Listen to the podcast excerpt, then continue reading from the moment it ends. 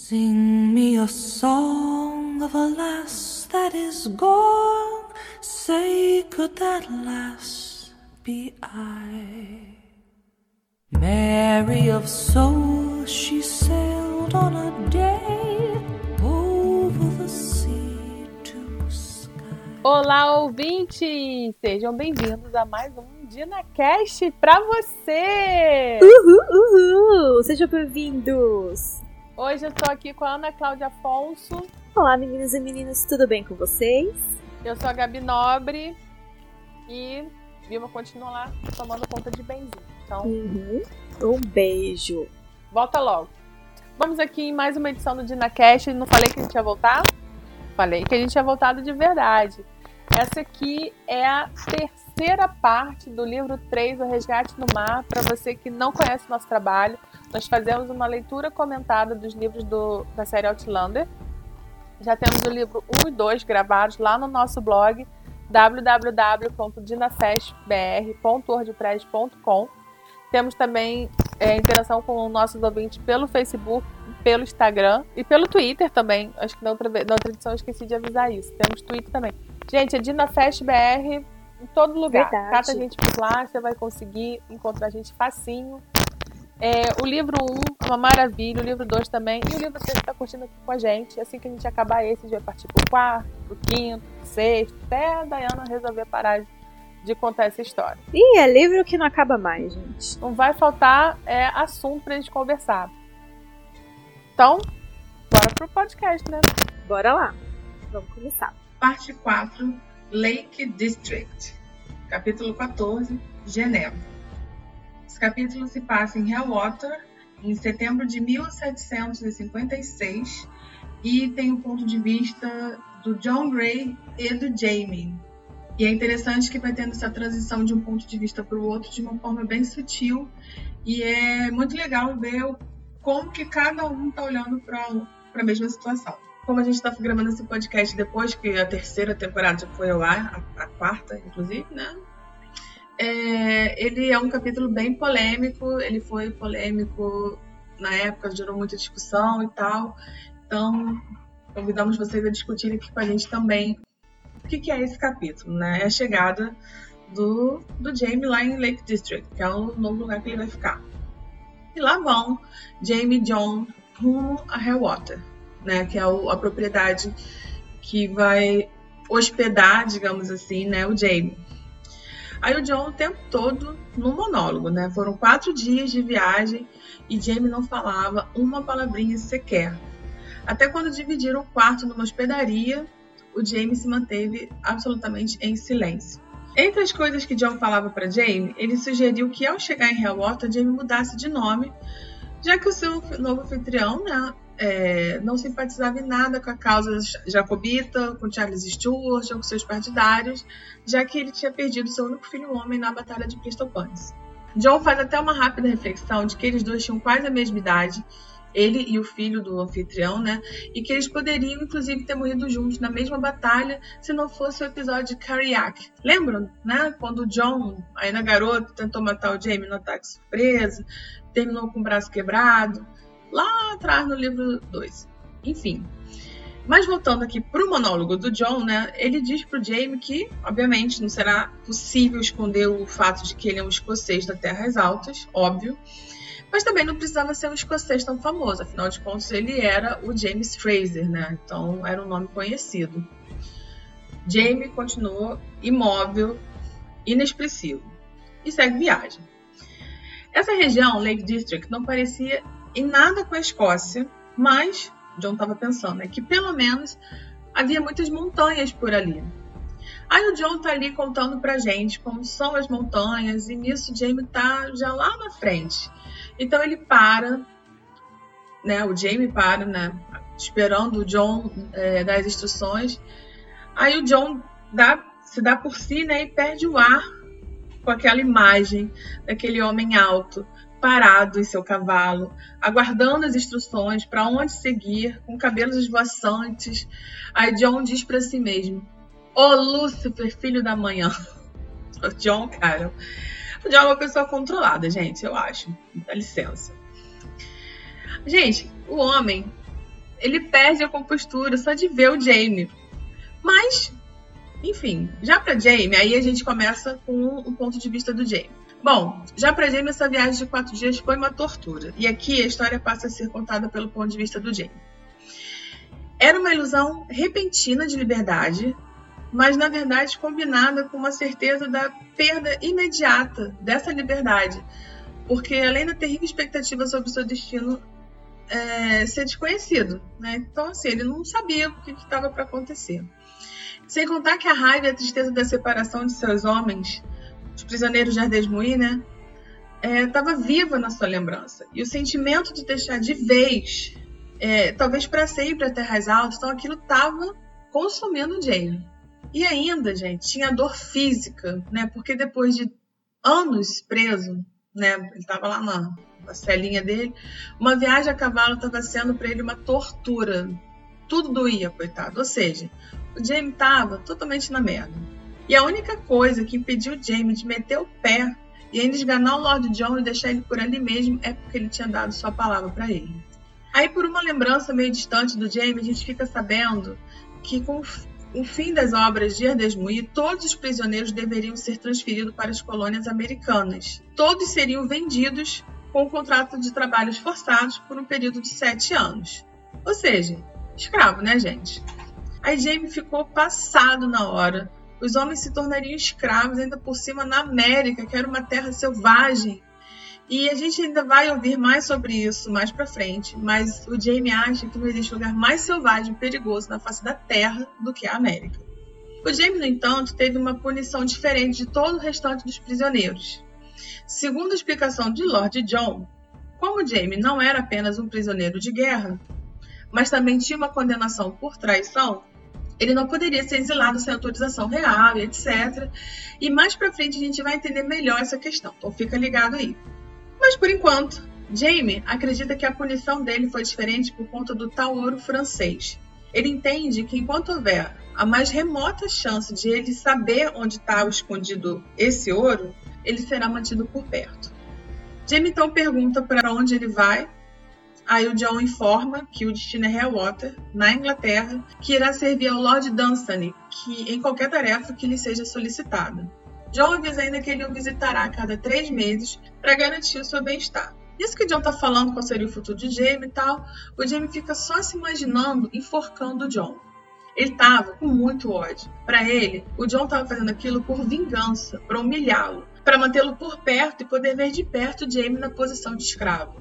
Olha que horrível, né? Aí Jamie lembra um pouco também dessa viagem de quatro dias. Aí aqui a gente tem a versão do Jamie de como foram esses quatro dias, que ele dormia com um olho aberto e outro fechado para não ser atacado pelo John. E ele também ficava esperando todas as manhãs que John fizesse alguma coisa vergonhosa qualquer para que ele tivesse a justificativa de matá-lo. Mas o John só dormia mesmo. Bom, e aí a viagem continuou até que chegaram ao seu destino. E, gente, eu queria aproveitar aqui para dizer que esse é um dos meus episódios preferidos da terceira temporada. Acho que eu achei que ficou perfeito. E relendo agora, eu acho que essa é uma das partes mais legais do terceiro livro. Enfim, voltando, né? Hellwater. Uma mansão enorme, com um grande campo e um futuro de uma vergonhosa servidão bem na sua frente. Isso aí, obviamente, é o Jamie que está vendo dessa forma. Já na casa, voltamos para o ponto de vista do Lord John, que foi recebido na sala principal. Ele já era da casa, conhecido da família e tal. Lord Dunsany todo conversador, a Lady Dunsany toda preocupada com os preparativos do jantar, com as visitas e tal. Mas aí quando ela sai de, da sala, aí o seu Dunsany lá pergunta pro John, discretamente, se o escocês veio e diz que já que ele é bom com cavalos, vai fazer dele um cavalariço, conforme sugestão do próprio John. Atenção para esse detalhe, tá, gente? Lord Dunsany não contou para a baronesa que o novo empregado era um escocês por conta de todo o pavor causado durante a Revolução. Enfim, o John concorda e tal, até porque para John o próprio Sr. Dunsany não havia se recuperado totalmente, mas se refez em nome da mulher e das filhas. Né? Ele tinha que segurar a barra lá. O Lord Dunsany pergunta se o sujeito é de confiança, quanto da mulher, das filhas, né? O Lord John, óbvio, confirma. É, ele diz que é um homem honrado e que deu sua palavra. E ele não entrará na casa, nem deixará os limites de sua propriedade, a não ser com sua permissão expressa. Ok. Enquanto os Lodge estão lá nesse papo, voltamos para o ponto de vista do Jamie, que está observando e está refletindo sobre o lugar. E aqui temos um pouco mais da descrição sobre Hellwater. Né, que é uma propriedade enorme, com mais de 240 hectares de terra. Para Jamie, era uma longa distância da liberdade, bem como da Escócia. Mas certamente era bem melhor do que as paredes de pedra de Ardesmoir ou do sofrimento das colônias. De volta para a sala, as meninas, né, filha do Dunstan, chegam Geneva e Isobel. Lord John era amigo da família. A última vez que tinha visto Isobel, por exemplo, ela ainda era um bebê.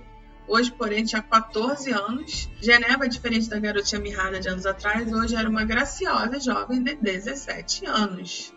Diferente da série, Isobel era loura e era a cara da mãe. Já a Geneva, ela lembrava o pai, com cabelos castanhos e olhos claros, olhos cinza claros. Bom, as meninas educadamente cumprimentaram a visita, mas elas queriam saber quem era o enorme homem do vestíbulo. Hum. Falaram que ele era assustador e que ficou observando as duas. O pai das meninas disse tratar do novo cavalariço e tal, mas aí de repente entra um lacaio falando de uma escocesa enorme diante dele lá, e aí na deixa o Jamie entra na sala e se apresenta respeitosamente como Alex Mackenzie. Olha, Aí passou aí temos um pouco do, da reflexão do James sobre a sua nova vida. Né? Ele pensa que para uma pessoa acostumada com a vida de fazenda e depois de serviços pesados como um prisioneiro de Ardesmoir, Lake District não era exatamente um grande esforço. Depois que os companheiros partiram para as colônias, Jamie ainda ficou dois meses trancado numa cela. Então o menino estava meio enferrujado. E no início dos trabalhos em Helwater ele ficava exausto depois de um dia de serviço. Ele caía acabado na sua caminha de palha. Na primeira semana, ele não tinha forças nem para sonhar.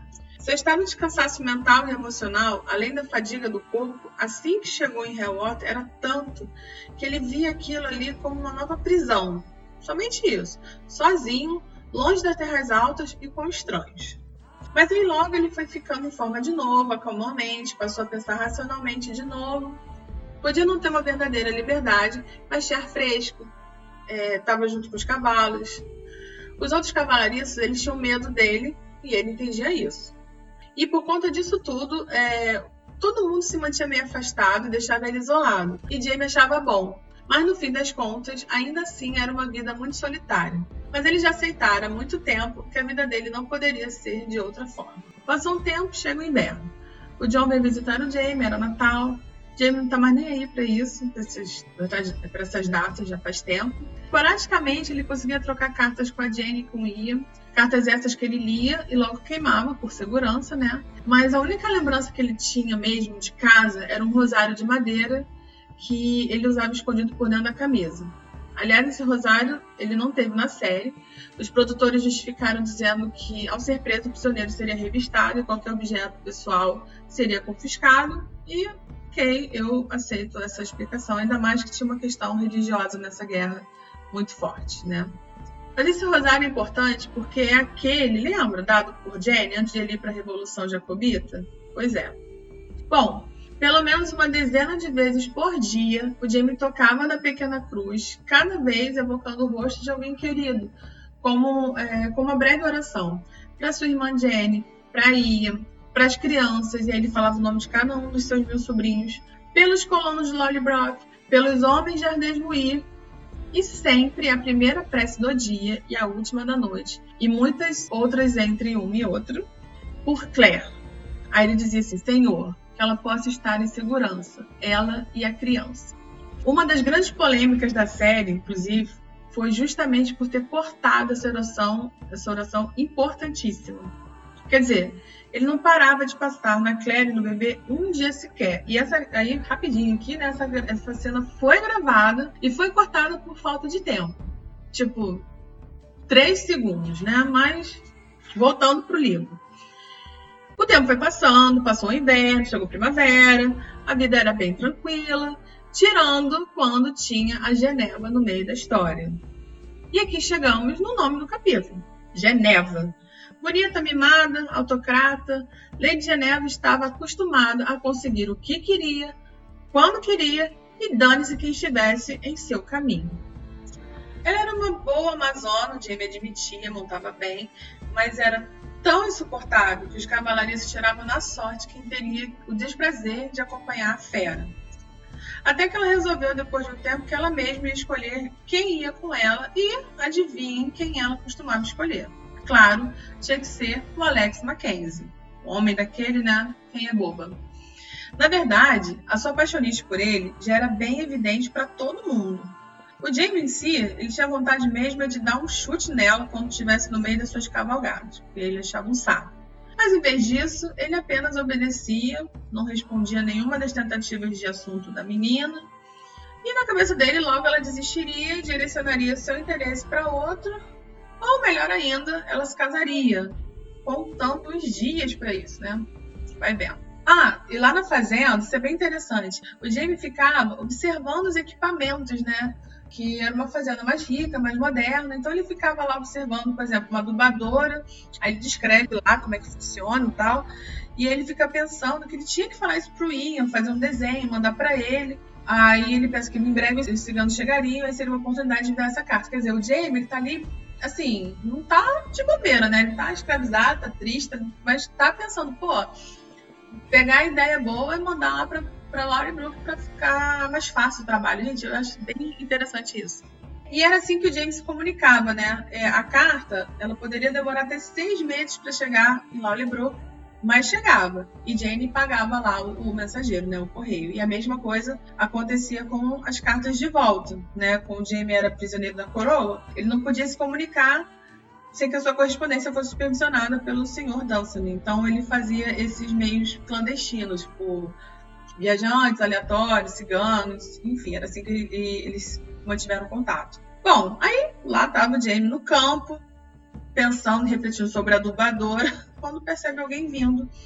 E aí, correndo, ele coloca a, a camisa, ele estava sem camisa nesse momento, porque estava sozinho. E quem era? Geneva. Aí dizendo que ele não precisava ser modesto em relação a isso.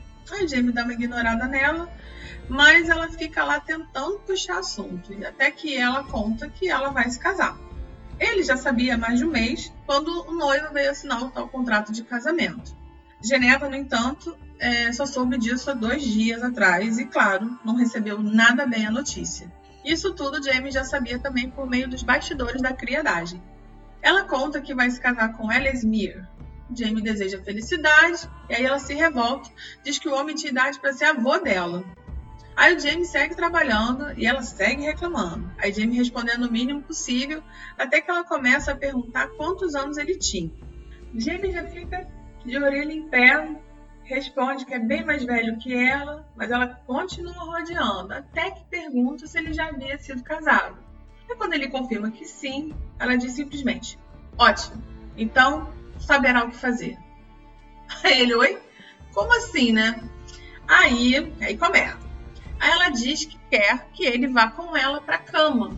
Gente, o Jamie fica em choque, indignado com essa proposta, ofendido, horrorizado. Ele fica sem palavras. Aí ele depois começa a falar que o sol tá quente, né? Que ela deve estar tá variando. Aí fala para ela ir para casa colocar umas toalhas molhadas para refrescar a cabeça, para melhorar. Mas a Geneva bate o pé bem forte, diz que o juízo dela tá ótimo explica que não tem como evitar o casamento mas que ela não vai de jeito nenhum desperdiçar a virgindade dela com um velho como Elesmir, que devia ser o ó do Borogodó, né, gente, cá pra nós. A Jane, nesse momento, até sente alguma compaixão por ela, e, e eu também, tá? Mas diz que é, tem noção de honra e que não pode, mas a menina tá irredutível. Até joga um verde para saber se ele dormiu com uma das criadas, e quando ele confirma que não, aí ela manda um ar Ainda bem. Não ficaria bem eu compartilhar um homem com uma criada. Olha isso, gente. A nisso, Jamie, várias vezes, mas não capar na cabeça da doida da Geneva. Mas logo ele se acalmou de novo, afinal de contas, ele, ela não tinha nenhum poder sobre ele logo não poderia obrigá-la a nada. Então, deu-lhe as costas e voltou ao trabalho. Ah, então ela ameaça contar pro pai dela que ele tentou seduzir e que, ao saber, vai tirar o couro das costas de Jamie.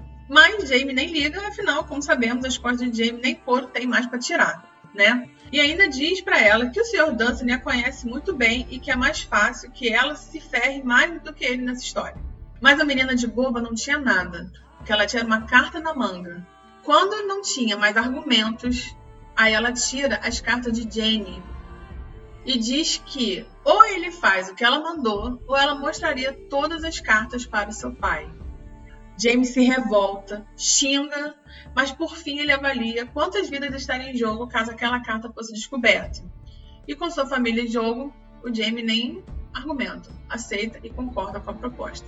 Ela fica toda feliz, promete que devolverá a carta depois do cumprimento do acordo e que não contará nada, nem da carta, nem do conteúdo da carta para ninguém. Aí ele começa a elaborar um plano para cumprir a chantagem e tudo super prático, tá? Ela diz que eles devem ser sensatos e ele começa a arquitetar esse plano. Ele diz para ela fazer os preparativos, pede para que seja um dia seguro. Aí ela não entende e aí ele explica que tem que ser numa semana depois da menstruação dela para que ela não engravide. Aí ela fica meio com vergonha, mas diz que avisa quando for o dia. Eu acho interessante essa, essa parte, porque ela tá lá fazendo uma proposta absurda, mas quando o Jamie fala da menstruação dela, ela fica sem graça. É um, enfim, né? E chega a grande noite. O sinal seria uma vela na janela, a vela estava ali. Em todo caso, ele contou e recontou as janelas mil vezes para não correr o risco de entrar na janela errada. Vocês imaginam, né? A tragédia que seria. Engraçado que ele pensa que, que Deus me ajude a entrar na janela certa. Mas logo em seguida ele pensa, Deus me ajude também se eu entrar na janela certa. Ele, enfim, chega no quarto, ela estava esperando ele e ele observa que ela estava usando a camisola de sua noite de núpcias. Ela recebe ele dizendo: Ah, você veio. Todo, um pouco surpresa, né? No que ele responde que não teve escolha. Olha o climão, né? Mas ela tá ali para a noite dela, e aí ela oferece um pouco de vinho, graciosamente. Ele aceita, afinal de contas, né? Não faz mal. E aí repara que a Geneva é bonita, gostosinha. Ele não usa essa palavra, mas é isso, tá? E quando termina sua bebida, ele logo pede a carta. Ela diz que só depois, aí ele diz agora. Aí eles ficam nessa de até que ela entrega a carta. Mas logo em seguida já chama ele para o serviço e diz que está pronta. Aí nesse momento é interessante que ela chama o Alex Mackenzie né, pelo nome dele, Jamie. E ele pede para que ela não use esse nome.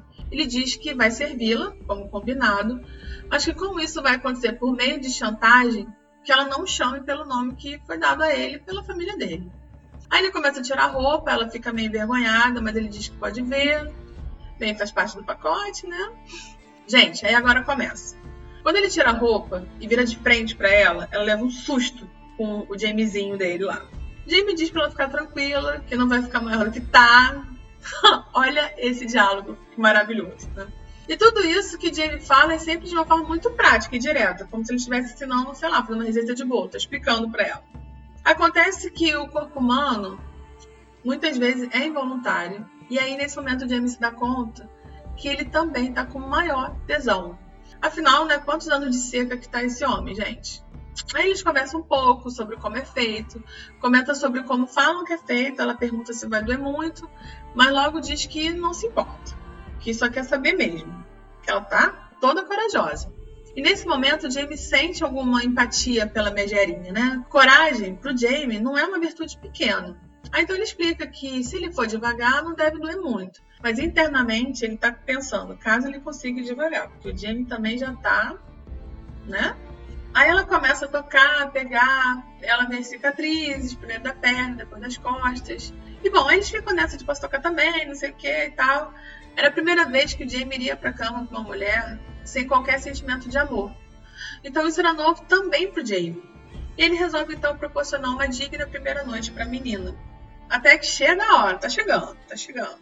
Ele a beija, ela tira a camisola, aí eles começam a pegar, a Jamie investe bastante na preliminar, puto porque estava ali obrigado, mas ao mesmo tempo gostando de estar com uma mulher.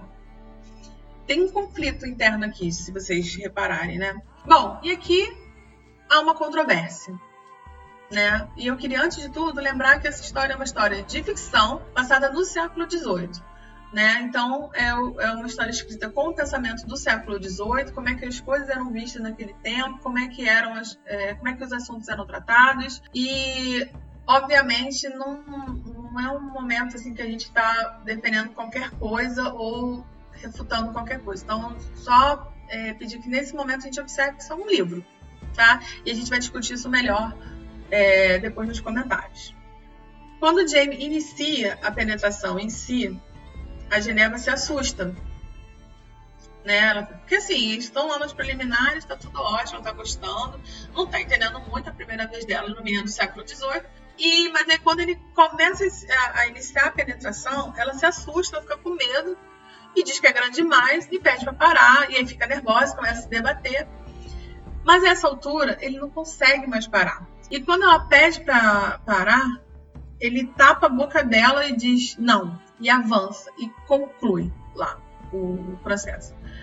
Aí nesse momento a Geneva está assustada, mas em seguida os dois se alinham, digamos assim, e seguem. O ato em si não demorou muito, afinal o Jamie estava na seca. Em seguida o Jamie estava pensando em por que raios os homens gostam das virgens.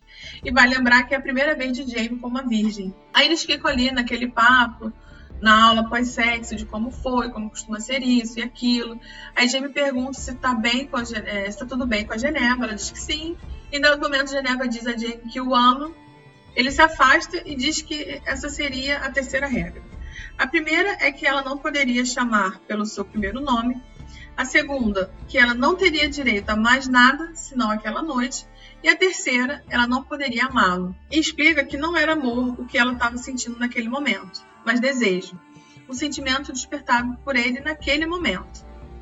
Aí aqui Jamie diz que amor é somente por uma pessoa e começa a lembrar da Claire, mas logo ele quer afastar esse pensamento. Acabou. Jamie volta lá para sua caminha, no estábulo, no sapatinho, para ninguém ouvir, tomando cuidado. E ao deitar lá na caminha dele, ele se sente inteiramente vazio. E é o fim do capítulo. E aí, Ana, o que, que você achou aí dessa chegada do Jamie a Hellwater? Esse lugar que vai dar o que falar. Menina, eu acho babadeira. Toda essa parte de Hellwater, gente, é uma das partes mais babadeiras desse livro. Porque, ai, não sei, eu, eu já tive um pressentimento com a Geneva na hora que ela apareceu, sabe? Tipo, eu falei, gente, essa menina não vai deixar o Jamie em paz. Jura, Nada? Assim que ela apareceu, você já teve isso? Sim, não, não. Tipo, quando ela aparece a primeira vez, você não. Não presta muita atenção, até porque é o John que tá falando ah, tá. dela, né? Que, tipo, é o John que vê e tal. Mas quando passa assim um tempo e o Jamie tá lá já trabalhando e ele mesmo diz que aquela menina tá apaixonada por ele e não sai do pé dele. eu falei, ai meu Deus. Não, e a mais céu. mala, o pessoal tirando o palitinho que levar a mala para passear de cavalo. Ai, isso é maravilhoso, Gente, cara. É maravilhoso. Isso teve na série, foi legal, né? Essa cena do palitinho, foi muito bom. Não, e esse episódio, inclusive, do DinaCast, ele é todo o quarto episódio da temporada, praticamente. Pois é. E é um dos seus episódios preferidos, né, Gabi, da terceira temporada. Eu adoro esse episódio, achei que ele foi lindo, bem feito. Teve os problemas lá dele, mas a gente né, entende aqui. Mas assim, um episódio preferido mesmo. Ah, mas foi um dos melhores da terceira temporada foi... mesmo. Porque a história é muito rica, né? Tipo assim, o pessoal gostando ou não gostando de uma parte ou outra. É uma, é, é, aqui aconteceu muita coisa. Não, eu acho que os babados, o babado já começa com o James chegando, né, cara? com o James mudo. E o John tentando com o Jamie. O Jamie não quer falar, é. Não, e o John tentando, né, forçar uma, alguma coisa ali. Não, e nada, e nada cara. E, e só que o John ainda ficava e suspirando, nada. cara, por causa do Jamie. Do nada, no meio do, do. É muito amor, né? No meio de qualquer. Tipo, do nada a cena. o John tá lá olhando pro Jamie, sonhando. E é muito engraçado. Que é Olha, o Jamie, que é o John olhando pro Jamie suspirando e o Jamie olhando pro John pensando, por que, que eu não mato esse homem agora? Ah, porque eu, eu jurei, droga. Acontece muita coisa nesse capítulo, mas eu acho que a parte realmente que pega todo mundo é Geneva, né, gente? Não é à toa que o capítulo é o nome da própria. Ela ganhou um capítulo com o próprio nome. Ela ganhou um capítulo com o próprio nome também. É, eu acho que ela mereceu, porque ela apareceu rápido na história, mas ela deixou. Rápido como ela um deixou a marca dela, né? Rápido como um foguete. Gente, o que que é essa menina? Safada. Essa fedelha. Chantageando. saf, como diz a Gabi, safada. Chantageando o Jamie, assim. E a gente sabe que o que o, o qual é o, o, ponto fraco do Jamie é a família, né? Chegou lá, na, botou o dedo na ferida. Pois é. Então, assim, vai, vamos falar sobre o, o elefante vamos, sala? Vamos sim. E aí, isso é uma coisa que eu acho importante, né? Que, como eu já falei, eu gostei muito desse capítulo, apesar das uhum. polêmicas. E aproveitar né, a tal da polêmica. Eu, obviamente, né, defender. A gente não quer, de forma nenhuma, defender o estupro, gente. Pelo amor de Deus. Mas a gente, a gente quer lembrar, pelo eu gostaria de muito de lembrar, que. Né, lembrar mais uma vez, que é uma obra de ficção. É uma obra de ficção que se passa no século XVIII, no interior da Inglaterra. Então, tipo, não era lá na, na, na cidade, era no interior da Inglaterra.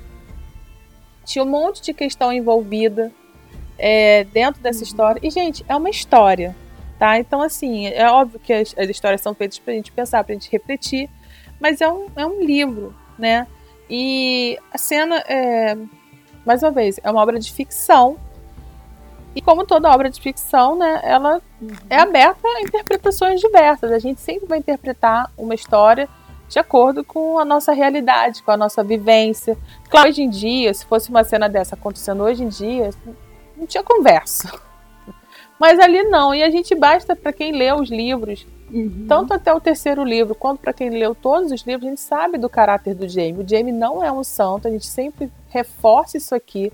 O Jamie não é um personagem que é um santo, que é o, o mocinho, que é o bonzinho. Não, ele é uma pessoa muito honrada. E ele, se soubesse que aquilo fosse qualquer coisa prejudicial, ele jamais faria qualquer coisa.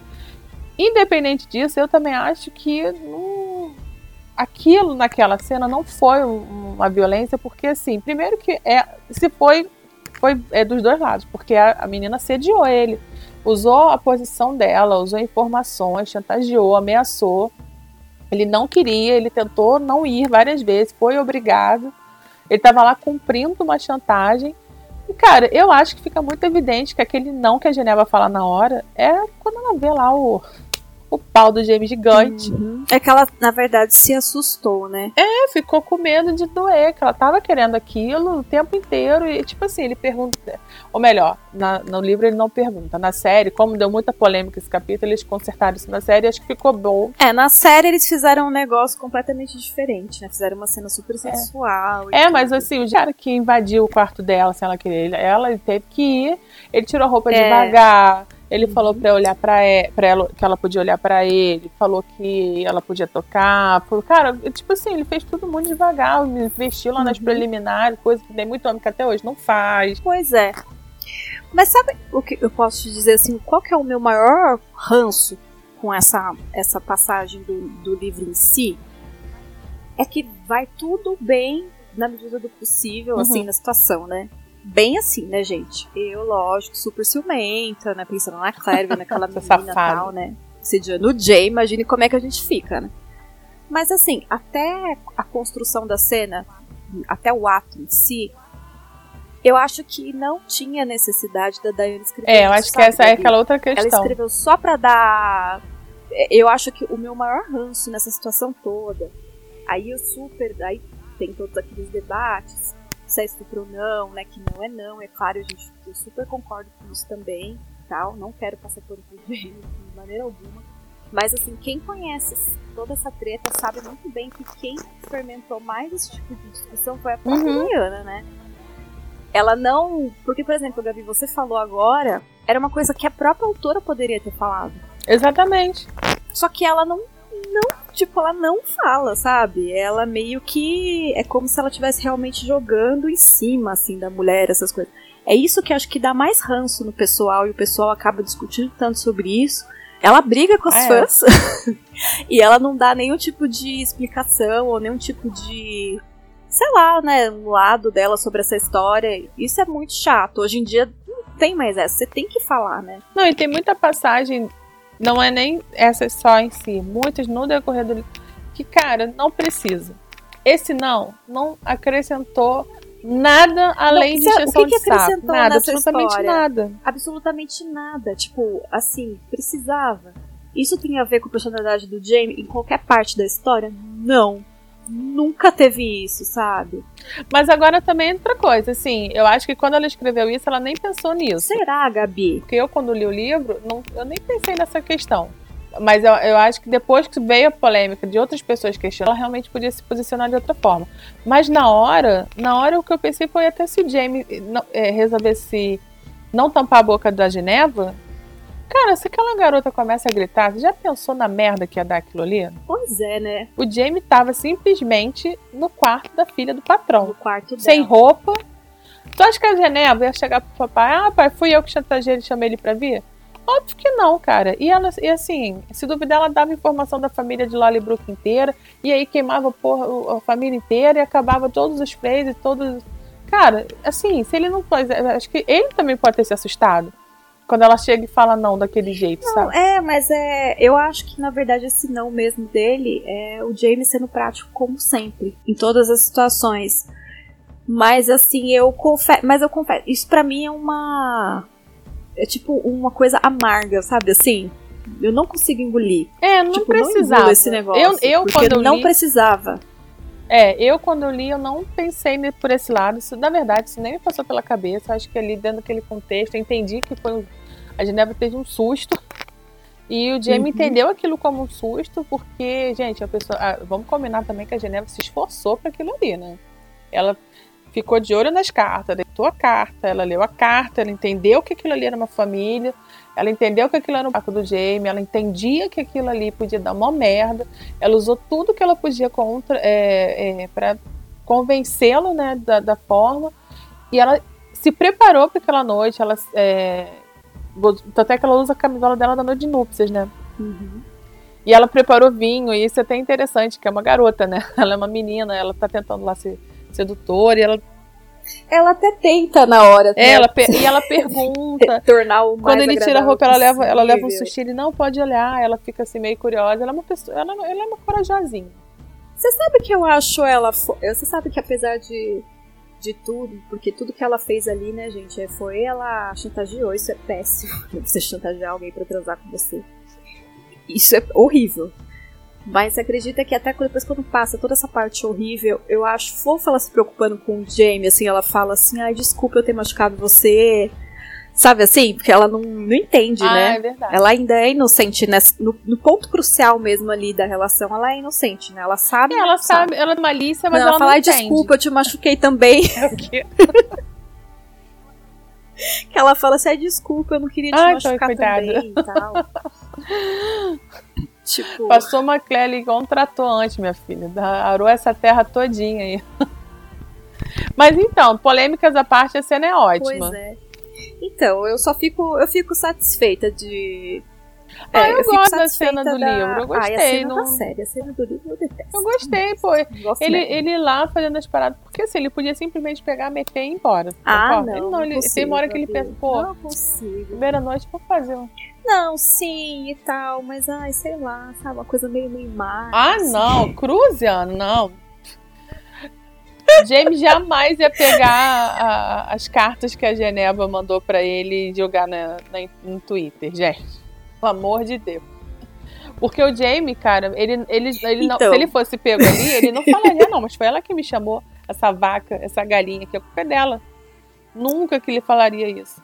E assim, eu, eu gosto também de focar em outras questões da livro, porque assim, ter, isso, gente, essa polêmica imensa, são duas linhas, tá? Isso é uma coisa importante. Então, é por isso que eu fico com ódio, porque não tem contexto nenhum essa bosta. Essa, É, não precisava. não, essa, colocar e essa situação. Mas aí é o que é eu legal, raiva. os- os- eu gosto muito de observar nos detalhes do capítulo. Por exemplo, o Jamie, uma coisa que eu acho engraçadíssima, que o Jamie chega lá puto da vida, ele começa, eh, já pede logo a carta, ele tá lá no business, né, cara? Ele fala, olha só, eu vim aqui fazer o que você mandou. Só que aí quando ele olha, ele vira pra ela e olha ela de camisola, ele começa a achar ela bonita. E, cara, aí ele fica com raiva dele, porque ele também tá, tá atraído por ela. E eu acho isso muito engraçado. O Jamie tem esse conflito interno também. E aí no final ele, apro- ele gosta, ele fica Uhum. com raiva porque ele gosta. E um detalhe que eu acho bem interessante é que o Jamie, ele sempre terminava de fazer amor com a Claire, eles ficavam se olhando. Isso é uma coisa que aparece muito na série. Se olhando, rindo, conversando. O Jamie, quando termina Uhum. de transar com a Geneva, ele simplesmente vira pro lado e fica olhando, sei lá, pro travesseiro. Tipo, ele tá só se recuperando fisicamente. Ele só, cara, se deu uma Uhum. aliviada, porque é uma transar. Eu, eu acho que eles. Aliás, não. Eu, eu tinha a impressão que eles transavam três vezes de noite, cara. Ah, transaram. Mas eles transaram três vezes. Vou é, ele acaba, mas vai de novo, né? Não, Gabi? ele acaba. Tanto é que essa primeira vez dele é um papo né? Porque afinal de contas o homem tá na seca há quantos anos, né, gente? Só, só de desmoir foram sete anos. Aí o. Aí a primeira vez é rapidinho, mas aí depois, gente, que passa o susto, que ela também, né? O susto dela, vamos dizer assim. Aí eles vão de novo e depois de novo. Então, assim, não foi essa coisa tão ruim. É ela que fala, vamos, ela que quer mais, gente. Tipo assim, ele foi. Ele foi carinhoso com ela, tirando essa porcaria dessa linha que criou essa mega polêmica, ele foi fofo com ela, vai. Sim, é. O Jamie, ele tentou, na verdade, ele tava tentando deixar ela pronta, ela que ficou assustada, né? Ele não foi para machucar ou fazer qualquer coisa ruim com ela. É que na cabeça dele era tipo, não, vamos, vamos logo. Não, ele tentava até se controlar, não ir muito rápido. Ele explica as coisas é. pra ela, fica explicando, que ela pergunta se vai doer. Ele, ah, não, se eu for devagar. E aí é muito legal que ele fala pra ela, não, se for devagar, não. Aí ele pensa, ah, se eu conseguir. Porque a Geneva era bonita, tá, gente? Ah, era mesmo. Aí a atriz que escolheram a Magata, né? Gente. Que raiva. Gente, eu, olha só, eu adorei a Geneve desde o começo. Olha só, se vocês forem lá no nosso blog, tem o um podcast sobre esse episódio. Hum. Eu sou uma das poucas pessoas na Terra do planeta que gostou realmente desse episódio. Eu gostei da Geneva, tá? Desculpa, mano. Não, mas esse episódio é um dos preferidos. O pessoal só, tipo, fica com muito Então, ciúmes. gente, óbvio, óbvio. Tem muita gente que não gostou da, da, da cena, nas, porque simplesmente não era Foi a Claire. Óbvio que a gente quer sempre o Jamie com a Claire. Mas, gente, a cena, ficou, a cena deles ficou muito boa, tá? Não, ficou mesmo. Enfim. É uma das melhores cenas, assim, gente. Infelizmente temos que aceitar. Mas continuo odiando toda essa parte, tá, gente? Socorro. Vamos parar de falar que acaba. Vamos capítulo. só pra. Só, posso finalizar Sim, aqui senhora. uma coisa que é, é, assim, o Jamie foi lá, fez o serviço, desopilou lá, né? Tipo, a parte física toda resolvida, só que ele volta para o celeirinho dele. E aí eu acho que é nesse momento a gente percebe o quanto que ele tá ainda muito na solidão. Eu acho que é a primeira vez que ele percebe que é a solidão não se resolve com, com sexo. Não adianta uhum. ele transar com qualquer outra pessoa, porque assim, depois ele, ele volta lá ele tá completamente. e se sentindo mal, sabe? Enfim. Jamie. Adoro você. Coração com a mão pro Jamie. Coração com a mão que. E parabéns, Geneva, apesar da merda toda, se deu bem. Será, Gabi? Capítulo 15 Por falta de sorte. O trabalho em Hellwater tinha sido cancelado devido ao mau tempo, e o Jamie aproveitava o momento para ler um livro. O livro em questão era bastante interessante devido ao seu conteúdo erótico. Ele estava completamente absorvido na leitura quando um colega o chamou para ajudar a aprontar a carruagem e conduzir Lord Dunsany e Lady Isabel a Ellesmere, o que o espanta o Jamie, porque o tempo estava uma droga, né? E não propício a viagens e realmente foi uma viagem infernal. E por mais que houvesse problemas de logística, o James se preocupava com aquele motivo, né? Porque o que, que, faria um homem de idade como Lord Dunsany a sair de casa num dia como aquele, quanto mais enfrentar a estrada esburacada até Ellesmere? Só poderia dizer respeito à Lady Geneva, ou à criança que ela esperava. Sim, gente, a Geneva está grávida. E foi só contar os meses para trás para o Jamie entender quem era o pai. Ele amaldiçoou ela, depois fez uma prece para que ela tivesse um bom parto e fez o possível para não pensar mais nisso. Na semana anterior, a Lady Dansani, né, que era mãe da Geniva, tinha ido para lá para ficar com a filha. Durante as paradas durante o trajeto, porque a carruagem toda hora entalava na lama, ele percebe que a Lady Isabel estava chorando, e isso faz ele se sentir ainda mais ansioso, né, com aquilo. E ao chegar, tanto o pai quanto a irmã, né, entram correndo para dentro da casa. E depois de mais ou menos uma hora até arrumar tudo, a carruagem, né, pôr os cavalos para comer e descansar, ele e o outro empregado vão para a cozinha. E é lá que, além de ser alimentado, ele fica sabendo de tudo através dos mexericos das empregadas. Detalhe que todo esse diálogo se passa quase todo entre o colega do Jamie e a cozinheira. O Jamie, ele tá ali morrendo de ansiedade, mas ele só fica ouvindo, né? Então eles ficam sabendo que o bebê nasceu na noite anterior. Só que isso é o de menos. A empregada começa a contar que tudo começou quando há alguns meses a gravidez começou a aparecer. O patrão sempre fora muito gentil com ela. Ele a mimava, era caidinho por ela, até descobrir que ela estava grávida. Tudo que o Jamie quer é que ela fale logo sobre a criança, se era menino ou menina, se estava bem, mas não, né? ela fica lá contando de todos os barracos que aconteciam. Tem até que uma parte que ela diz, né, que as gritarias, as brigas, ele gritava, ela chorava, ambos andando de um lado para o outro, batendo portas e xingando com palavrões.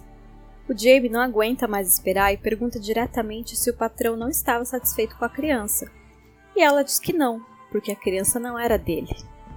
Ali é uma conspiração do criado com a cozinheira sobre o conde ser impotente. Ela diz que os lençóis de núpcias estavam brancos no dia seguinte. E o Jamie não se contém de novo e pergunta se a criança sobreviveu. Ela até fica espantada e responde que, claro, é um garoto, belo e saudável. A mãe é que morreu. Ela morreu de manhã. Durante algum tempo, todos acharam que ela ia ficar bem. Ela sentou na cama, segurava o bebê no colo e ria, mas depois começou a sangrar muito. O Jamie fica extremamente chocado e se enche de pesar. E depois de um tempo, a porta da cozinha se abre e a criada diz que o patrão precisa dos dois e pede para levar suas pistolas. Enquanto o outro criado vai em busca da pistola, o Jamie vai correndo para o gabinete. E ao chegar na porta do gabinete, ele não sabe se entra ou espera o criado chegar né, com as pistolas e fica ali ouvindo os gritos. Lord Dunstan gritava que a pobre filha nem tinha esfriado na cama e sofria acusações e que não ia deixar a criança ficar sequer uma noite lá. E o Conde Lismir, por sua vez, dizia que o bastardo ia ficar lá, mesmo sendo um bastardo, ele era o seu herdeiro, ele foi comprado e pago, e se a sua mãe era uma vagabunda, ao menos ela lhe deu um menino. Ele, inclusive, chega a insinuar que o menino pode ser do pai da Geneva, tipo, como se o pai dela tivesse tido um caso com ela. Olha a situação. Bom, depois dessa, o Dunsany, que estava se controlando, partiu para cima dele, e o Jamie viu que era melhor entrar logo no gabinete.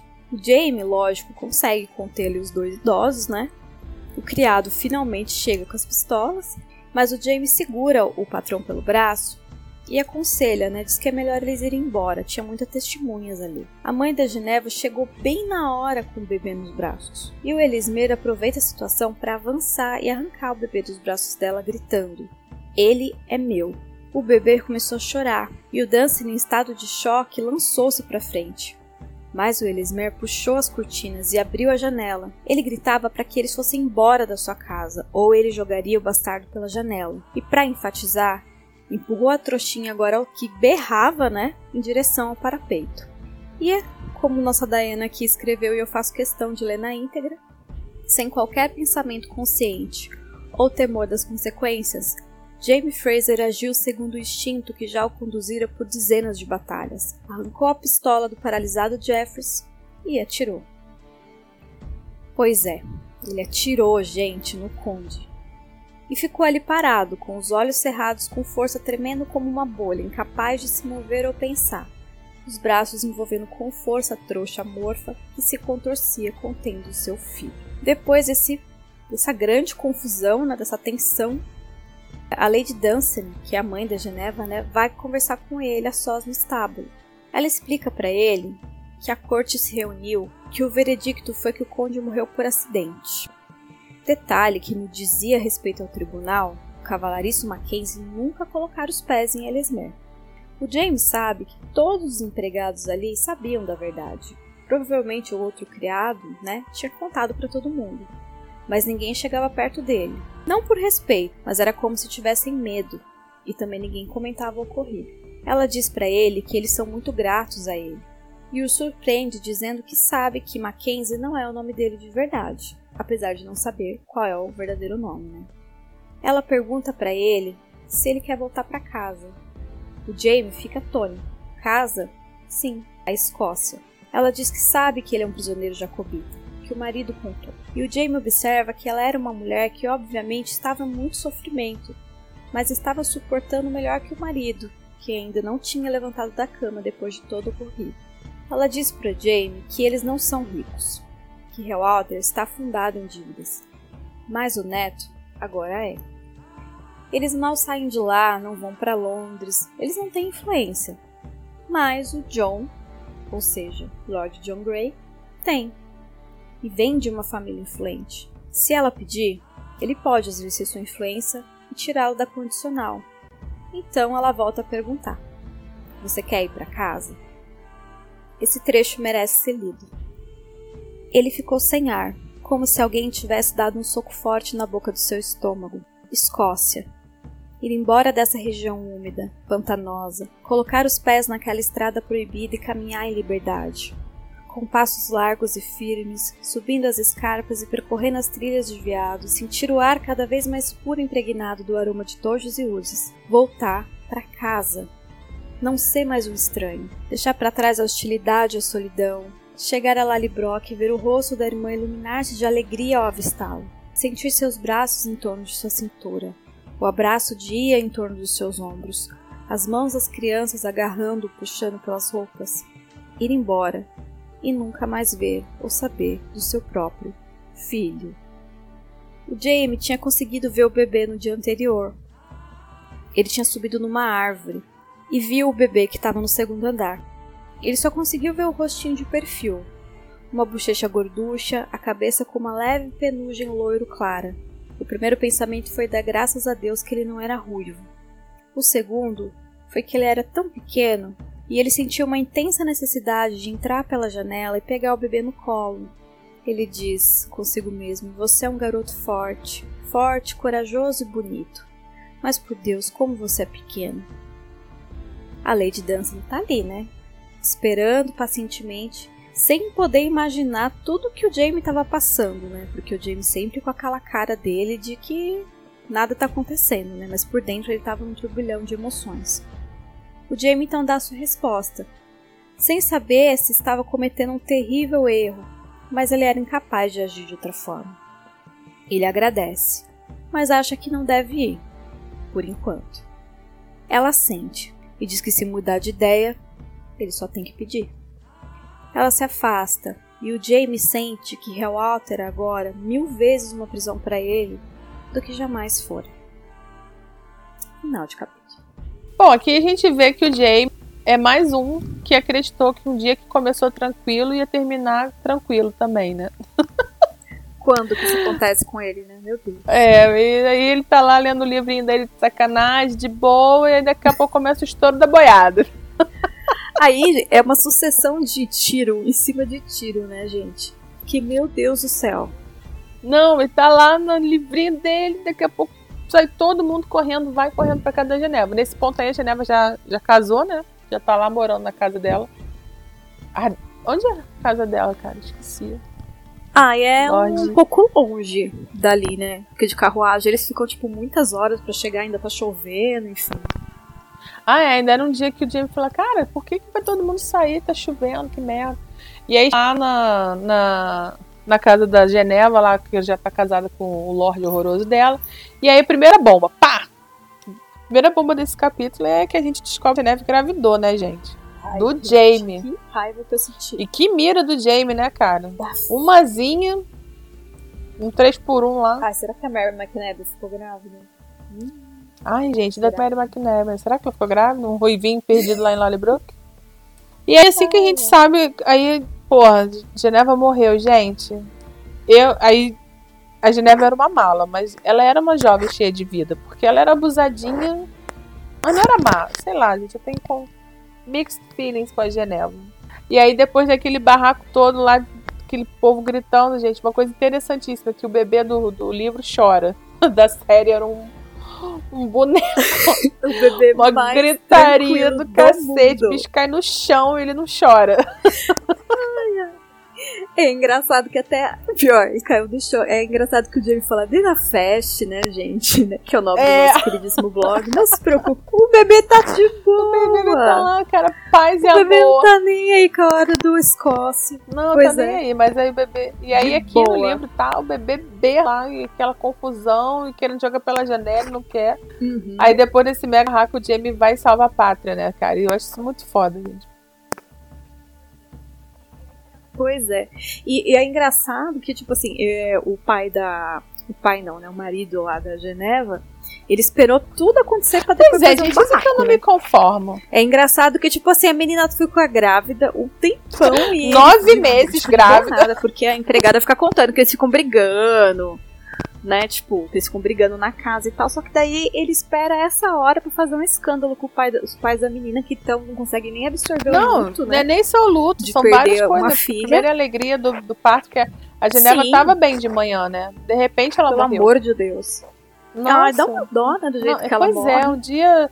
Que dia? Pois é. E tipo, a gente vê que assim, ela foi maltratada dá, dá lá na casa, né? Enquanto ela tava lá e ela não falou nada, né? Ela. Não, acho que ela não falaria mesmo também, porque ia ser uma coisa muito ruim para ela, né? Pra reputação e tal, mas é interessante. E vai falar que... o que também, pra quem, né? É, sim, tipo, mas eu acho interessante, sabe, ela ter guardado. Eu, eu vejo que a Geneva ela cumpriu o papel dela, assim, uhum. a palavra dela pro Jamie. Tipo, ele deu o que ela queria e ela, tipo, escondeu aquilo e tal, mas a questão é que veio ali, né, meu filho, fecundou, entendeu? Ai, é, é sensacional. E aí é bom que depois dessa confusão, eu acho muito legal que a família da Geneva é... eles defendem o Jamie, né? Porque o Jamie vai lá e salva a pátria, só que depois, cara, na hora que eu vi isso, eu falei, gente, que merda, cara. Agora o Jamie vai ser pois preso. É. Do... E não, eles defendem, sabe? E eu acho foda quando aparece a Lady Dancer, né? A mãe da Geneva, mostrando que sabia de tudo. Chega pra cá e fala, filho, assim, de tudo desde uhum. o início. Então, assim, olha aí as mulheres fingindo que são bobas sem, sem ser. E é interessante que aí depois, quando ele volta, todo mundo. O Jamie falando, né? Que todo mundo sabe o que aconteceu, mas ninguém falava nada. Ele acha que é por medo. Mas no fundo o pessoal meio que respeita ele, né? Pois é. Cara, é muito engraçado como acontece esses negócios da rádio peão, né? Em qualquer lugar que você tá. Ai, gente, até hoje, né? A famosa rádio corredor também, né? Rádio peão, rádio corredor, outro dia eu vi até outro nome. Pois é, menina. Todo mundo fica sabendo dos babados logo. Ninguém, ninguém fala direito na cara, mas ele sabe ali que tá todo mundo a par. E aí, o, cara, você vê, às vezes a gente persegue uma coisa há tanto tempo, né? O James fala, sempre quis muito ser livre, lutou pela liberdade da Escócia sempre estava lá presa desde o se sentindo um bicho e não sei o quê. E agora ele consegue a liberdade. A lei de dança ele fala assim: olha só, uhum. você pode ser livre. E aí agora ele não pode ser livre, porque ele quer ficar perto do filho, né? Ai, ai. Aí ele fala, não, agora não. E aí, é, cara, dando graças a Deus pelo. E aí ele olha o bebê e ele fala, ainda bem que não é ruim. Pois é. Ai, o final. Eu lembro que quando eu li assim, eu dei uma choradinha no finalzinho desse capítulo, sabe? Porque é tão. É escrito de uma forma tão. tão terna, Sim. né? Tipo, essa situação que o Jamie fica de. Ele tá sendo oferecido o que ele mais queria, que era liberdade, voltar para casa. Ele começa a lembrar de Lali Brock, Exato, da Jane, exatamente. todo mundo. Mas aí ele fica dividido, assim, nossa, é muito triste.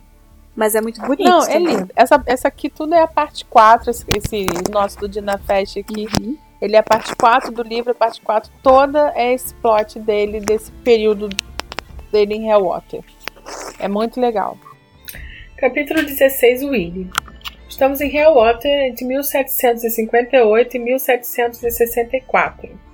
Para sua enorme surpresa, os anos seguintes foram sob muitos aspectos os mais felizes da vida de Jamie, a não ser pelo período de seu casamento.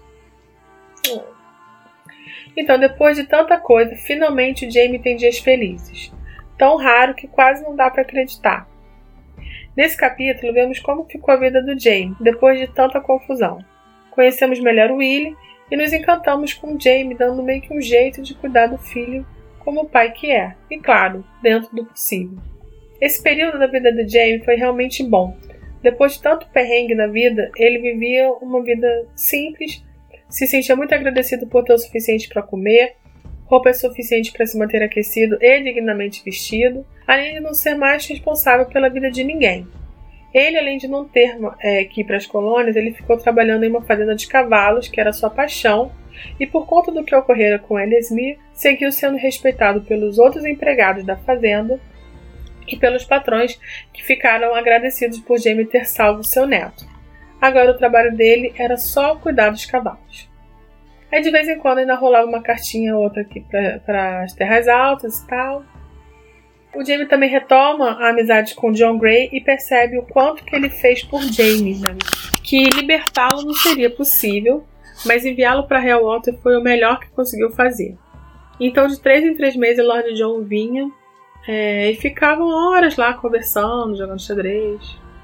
William não era fácil tá? É, mas era boa gente. Ele adorava Mackenzie, o cavalariço, e passava muitas horas com ele. No entanto, com o passar do tempo, conforme William foi crescendo, sua semelhança com Jamie começou a ficar muito evidente. E o Jamie percebeu isso. Um dia, numa visita lá para a avó do, do Willie, a, amiga dela comentou, né, que realmente eles eram parecidos, né? Porque a avó que começa a falar, ah, que passa tanto tempo com o Jamie, que. Com o Jamie não, né? Com o Mackenzie, que a, ele já tá começando a ficar parecido. Aí ela olha assim, ah, tem razão, o William tem a mesma maneira de inclinar a cabeça, de empinar os ombros tal. E, gente, vou falar uma coisa, né? Não é uma, uma opinião é, unânime, mas na, o menino que botaram pra fazer o Willy na série, para mim, realmente é a cara do, do, do. O jeito de olhar, até aquele sorrisinho torto para cima, assim, eu acho que a escolha foi muito boa. Bom, aí nessa hora, Mackenzie, que já havia pensado né, nessa possibilidade, soou frio, né? Já tinha percebido a semelhança, mas nesse momento percebe que agora quem está de fora também está percebendo. O menino era a cara do pai, só não era ruivo para sorte de todo mundo. Mas olha que DNA forte esse, hein? Depois de olhar o seu reflexo num coxo de água, onde os cavalos bebem, que é onde o cavalo bebe água, né? Ele que não viu o próprio reflexo há muito tempo percebe que é hora de partir, para o bem do menino e dele também. Aí chega setembro e sua partida já estava toda arranjada. Ele obtivera perdão graças a John Gray e agora era um homem livre para voltar para casa ganhou um bom cavalo para a viagem, só falta dar tchau, né? Bom, e é aí que o nosso coração começa a dar uma fragmentada. Ele vai ter que dar tchau para Willie. E apesar da tristeza da despedida, Diana estava inspirada quando escreveu essa cena. E eu vou falar outra coisa para vocês. A terceira temporada já foi pro ar. Terceira, é, é o meu episódio favorito de toda a temporada. Eu amo o episódio 4. Eu acho que foi feito uma delicadeza. Bom, começou. A despedida deles começa no estábulo, né? O William fazendo pirraça, insistindo em montar uma égua que Mackenzie não queria deixar porque era muito grande. E mostra que ali ele exercia e exerc exercitava muita paciência e autoridade de pai, mesmo que velado. E depois, quando Mackenzie comunica que vai embora, Willie não aceita e diz que não pode, que não vai deixar. Haja coração, hein, gente? Depois de mais um pouco de pirraça e umas palmadas, William acalmou. Perguntou se Jamie tinha mesmo que ir, e num primeiro momento Jamie controla o impulso de abraçar William, afinal ele era um conde, mas depois chuta o balde e puxa o garoto para um abraço. E aí o livro diz assim: Fitou os olhos azuis escuros e de repente deixou de lado o que era apropriado ou quem poderia vê-lo. Puxou o menino para junto de si, abraçando-o com força contra o coração segurando a cabecinha junto a seu ombro para que Willie não visse as rápidas lágrimas que caíram em seus cabelos macios e espessos. Os braços de Willie envolveram seu pescoço e agarraram-se a ele. Podia sentir o corpo pequeno e vigoroso sacudir-se contra o seu, com força dos soluços reprimidos. Bateu de leve nas costas pequeninas e alisou os cabelos de Willie, murmurando palavras em gaélico que esperava que o menino não compreendesse. Em seguida, Jamie chama para o seu quarto e temos uma das cenas mais fofas e engraçadas. Ao chegar no quarto de Mackenzie, Willie começa a perguntar para que serve a vela e diz que, de acordo com a sua avó, somente maldito, malditos papistas queimam velas na frente de imagens pagãs. Ou. Oh. Quando o próprio Jamie assume ser um maldito papista, Willie pergunta o porquê acendem velas diante das estátuas. Jamie explica e por fim conta que é para lembrarem, para os santos lembrarem de suas orações. William pergunta para quem acendia a vela e ele diz que para a família dele na Terras Altas, a irmã dele, a sua família, os amigos, sua mulher, às vezes em memória de uma garota jovem prudente, que ele não falou o nome. Aí o William chega e fala: Ah, mas você tem mulher? E aí o Jamie responde: Não, não tenho mais, mas sempre me lembro dela. E depois desse soco no estômago, vem o William e nos traz de volta a graça. Eu também quero ser um maldito papista. Depois de dizer que não pode algumas vezes, Mackenzie é vencido pelo cansaço quando disse a frase: Por favor, Mac, por favor, deixa, eu quero ser igual a você. gente, como resistir? E aí o Jamie vai lá e ele mesmo batiza o filho como William James. Aí o William piscou, né? É, meio vez por causa da água e tal. Aí o Jamie riu assim. Aí o William pergunta por que, que o James o chamou de William James e aí o James explica que ele recebe um novo nome quando é batizado, que James é o seu nome papista especial e que agora era o dele também. Aí o Willy todo empolgado, uhul, quer dizer então que agora eu sou maldito papista que nem você? Aí o Jamie é, responde que sim, né? Até onde ele pode garantir, pelo menos. Aí sorriu pro William, enfiou a mão é, por baixo da gola da camisa e deu para ele de presente o rosário de madeiro que tinha ganhado da sua irmã. Mas fala que ninguém pode ver e que, pelo amor de Deus, não diga a ninguém que ele é um papista. e aí o Willy promete que não vai dizer, né? Enfia o rosário para dentro da camisa, batendo assim, né, para certificar que estava bem escondido, né? Porque é importante. E para acabar com a gente vez desse capítulo, termina com ele indo embora. Mas aí ele para e questiona é, de como que o Jamie vai se lembrar dele. E aí o Jamie diz simplesmente que para não se preocupar, que ele vai sempre se lembrar. Né? Claro que vai. No fim de capítulo. Ai, Gabi, você sabe que o começo desse capítulo, eu lembro que quando eu terminei assim o, o, capítulo anterior, eu fiquei assim, eu dei uma choradinha, fiquei meio assim, fiquei, mas eu lembro que eu fiquei triste, sabe? Que eu fiquei assim, ai, eu não acredito que o Jamie vai ficar aí por causa desse menino. Bem assim eu tava, sabe? Aí quando começa o capítulo 16 do Willy, eu acho bonito que logo no começo fala que os anos seguintes foram os mais felizes da ah, vida dele nesse pelo casamento. Aí eu respirei fundo. É porque é tudo questão de perspectiva, Abriu meu né, coração, né, assim, sabe? Depois de tudo Com que certeza. ele passou, ele morava num lugar certeza. bom. Cuidava de cavalo, que era a paixão que ele tinha. E, cara, perto do filho. Uhum. Do jeito que dava. Pois é, ele, reto ele retoma ali a amizade dele com o John, né? Ele consegue entender que o John fez aquilo por ele, não por, uhum. pra pisar nele, ou só para ficar de olho nele, não. Foi uma forma do John.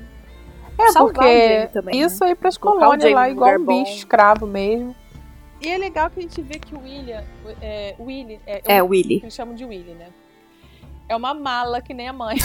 Muito legal que ele é super marrentinho e tal. Mas ele, cara, ele idolatra. Nele, mimado. Nossa, né? mimado, porque afinal de contas, o, cara, o menino perdeu a mãe, perdeu o pai. E é o, o dono de, de, uma fortuna enorme. E tem avô, uhum. avó, a, a, tia cuidando dele e tal. Todo mundo estragando ele também, né? E Só o Mackenzie ali. É. E ele respeita muito o Mackenzie. E é muito legal. E a gente percebe que o, o, ah, é o Willy não é ruivo mas o resto, cara, é a cara do Jamie, né? Uhum. E é teimoso que nem o Jamie também, né? Não, ele é todo Jamie, só não é ruivo. O resto pois é, gosta dos cavalos. É o mini Jamie. É muito bonitinho esse capítulo. Não, esse capítulo é uma graça, só que ele é muito triste também, né? Porque Sim, é muito disser, triste. Tem sempre uma, uma vizinha fofoqueira, né, cara? Desde o século XVIII, qualquer lugar do mundo. Fala, Olha só como é que eles se parecem. Eu falei, é, daí o Jamie é realmente ele percebe que tá na hora de ir embora. Gente, isso, sério, corta o meu coração. Porque Ai, é ele mesmo. tem um período feliz daquele. Mas não, não pode, vai fazer o que depois? Ele nunca vai ser o pai do Willie, né, cara? Ele vai ser sempre o Mackenzie e olhe uhum. lá, né? Pois é. Você sabe que eu não imaginava, quando eu li, eu não é, pela primeira vez, eu não imaginava que ia acontecer isso. Sabe assim? Que o Jamie ia ter um filho bastardo Nunca imagina. passou isso pela cabeça. Eu acreditava que, na verdade, quando eu li e apareceu a Geneva, que talvez ele ia casar com a Geneva. Que, que é isso? Que Como? ia fazer alguma coisa. Não, eu acreditava, porque, gente, vocês assistiram Terra Nostra? Ai, não. Nunca assistiu Terra Nostra? O Mateu casou lá com a mulher do, do da fazenda e tudo. E ele era pobre, e, tipo, eu imaginava que o Jamie ia dar um jeito de. A, a Geneva ia armar podia armar, de achar os dois na cama e não sei o que, que eles iam casar. tipo, eu achava que isso ia acontecer, por isso que eu tinha escreve muita raiva. Livro, que eu não queria aceitar. É sério, não, gente, mas isso é mal clichêzão, isso já Ah, não, mas, mas os livros da sério. a gente pode reclamar de um monte de coisa, mas não é nada clichê. Não, não é, não é mesmo, né? Nunca é clichê, mas entendo, mas é, é porque o Jamie é muito honrado, né, cara? Inclusive, Sim. a gente já fez umas contas assim, paralelas, que o Jamie não transa com ninguém. Passa anos sem pegar ninguém. Uhum. Então, mas eu não ia imaginar que a menina ia, morrer, ia ficar grávida dele, que ela ia morrer no parto e ah, ia não, ficar lá com o filho por anos, cuidando, assim. Acho que nem ele né? imaginava isso, né? Pois é. Aí, e assim, é, aí quando o Jamie decide, porque o Jamie é muito honrado, e ele faz isso pelo filho também, né? Tipo, ele sabe que vai ser pior, porque como os dois são uma cara do outro, logo depois o pessoal vai ficar, olha só a cara do Cavalarice, né? É, e parece que rola mesmo nesse capítulo uma parte que quando o menino lá fica com raiva dele, né? Ele pega. Ah, é, ele, ele já ouviu uns rumores uhum. de bastardo. Pois é. Então ele decide ir. E a despedida deles é muito maravilhosa, é gente. Linda, linda, é muito linda, linda muito linda. Tem um menino querendo ser o maldito papista. Gente, meu coração não aguenta. É maravilhosa. O Jamie ali fazendo as orações dele, uma coisa que a gente ficou muito brava, né? Que na série Ai, cortaram mais uma vez, isso. a oração da Claire é cortada. Gente, um minuto, cara. Nem um minuto, vai. 30 segundos. É um absurdo. É, é, é enfim. Vamos pois superar, é. porque Vamos já superar. passou, já passou até o quarto episódio. o quarto, o quarto temporada que teve um absurdo maior que esse, conseguido. Ai, misericórdia, nem vamos comentar. Mas é isso, esse capítulo ele é muito lindo mesmo.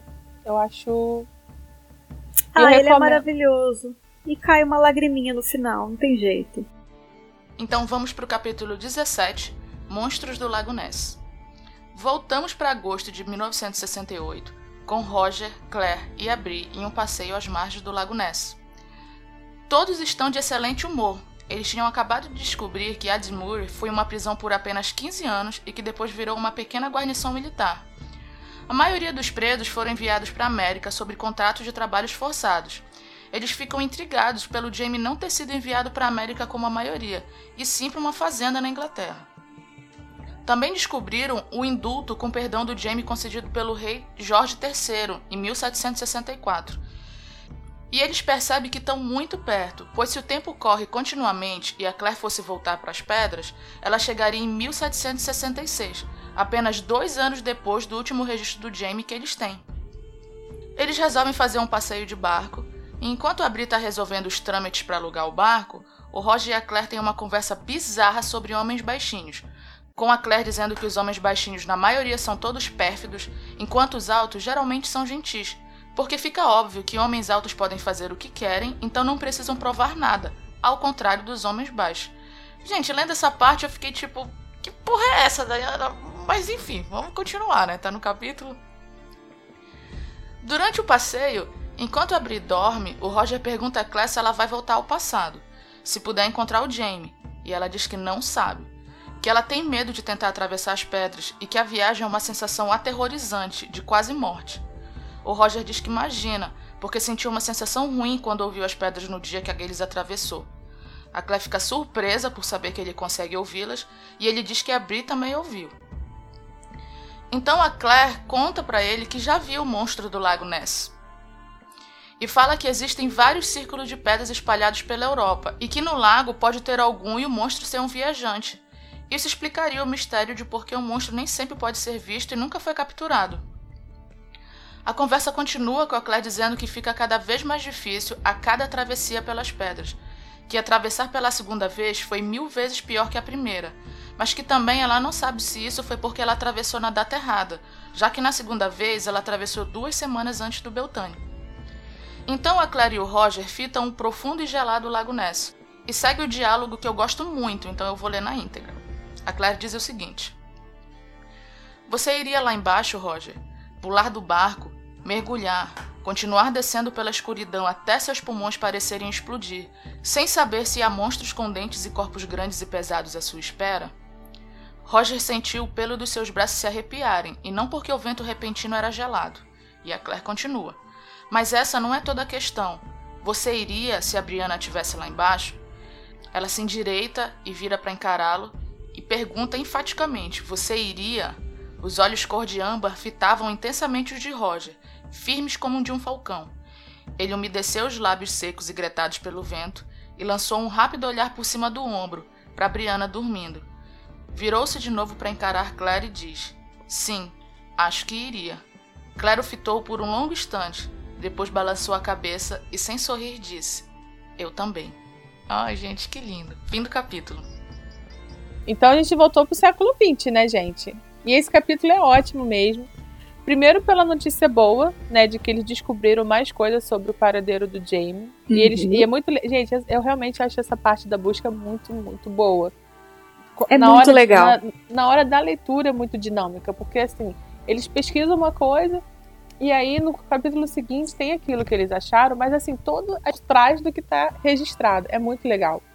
É muito bom mesmo. Porque depois, quando eles estão voltam do século XX, não fica explicando pra gente desde o começo, que a gente já leu, né? Exatamente. Tipo, eles só pincelam por Não, e às vezes é o contrário. Às vezes é eles descobrindo primeiro. Uhum. Tipo assim, ah, é. ah, descobriu assim, que o cara tá na rua tal. Só que aí, quando vai contar a história, explica por que, que ele tava na rua tal, quem tava na rua tal também, o que, que aconteceu de verdade, o que, que escreveu. Os detalhes, é muito, né? A, a é dinâmica é desse início de livro é maravilhosa.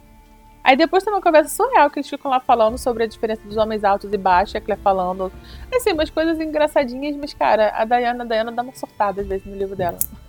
Então, é, é, é mais uma coisa que não, não, eu não entendo. Sabe o que eu sinceramente? Eu acho que a Diana é uma pessoa que gosta de pesquisar ah. e ela pesquisa muito. Tá, pesquisa muito. E aí, eu acho que ela fica hum. com pena de cortar as informações, sabe? Ela, acho que ela tem um ah, quadro, assim, um board na frente dela, com umas curiosidades, assim, da vida. Ela fala, ah, eu vou arrumar um lugar para encaixar isso aqui. Aí encaixa nessa conta, assim. Não serve pra nada. Então, mas onde já se viu que a Claire tem preconceito com homem baixo? Ah, gente? não sei se preconceito é preconceito. Não, não dá. Ó, você sabe que eu leio. Não, ah, preconceito lá, não. Acho que é até engraçado o que ela fala. Porque, gente, se a gente reparar, tem uns homens baixinhos que é abusado mesmo. Gente, tem aquela série lá, Big Little Liars, que tem a personagem da Mary Streep. E ela teve uma conversa esses dias com a personagem lá da Reese uhum. Witherspoon, que ela é baixinha, né? A atriz é baixinha e tal. E ela começa a dar, falar uma coisa surreal também sobre ela ser baixinha.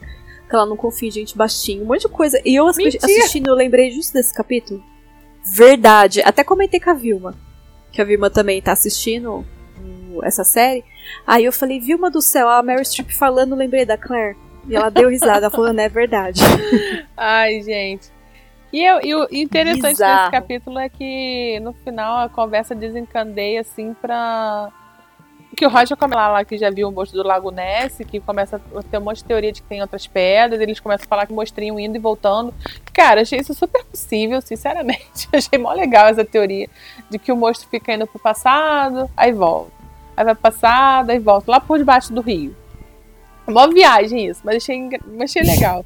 E aí, no final, desemboca lá por uma parte séria, né? Que aí a Claire chega no final das contas e pergunta pro Roger se ele iria atrás da Brianna né? Porque aí eles já sabem do Jamie e, e ela, uhum. óbvio que passou na cabeça da Claire, né, de voltar.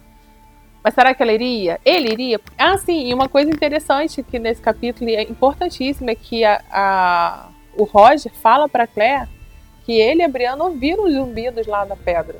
Ou seja, eles ouviram o zumbido. E não é todo mundo que ouve o zumbido. Quem ouve o zumbido é o quê? Os viajantes. Aí a gente, cara, Brianna e Roger tem zumbidinho, então fica ligado nesse negócio aí. Será? Será? Será, Será que vai se? Será que vai? E aí o capítulo fecha nesse aí, né? E a gente fica como? Passadas. Esperando o próximo dia da festa pra saber o que aconteceu. Com certeza, gente. É isso aí, gente. Por hoje é só. Esses são os capítulos. A gente vai voltar com a quarta parte já? Um, dois. Uhum, sim. É.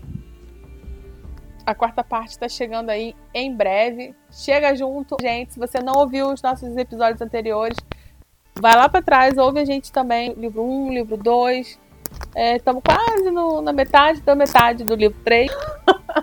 e é isso, gente. Obrigada por todos vocês nos ouvirem. Manda mensagem, participa, a gente adora. Um beijo a todo mundo. Tchau, tchau. Um beijo, gente. Tchau, tchau.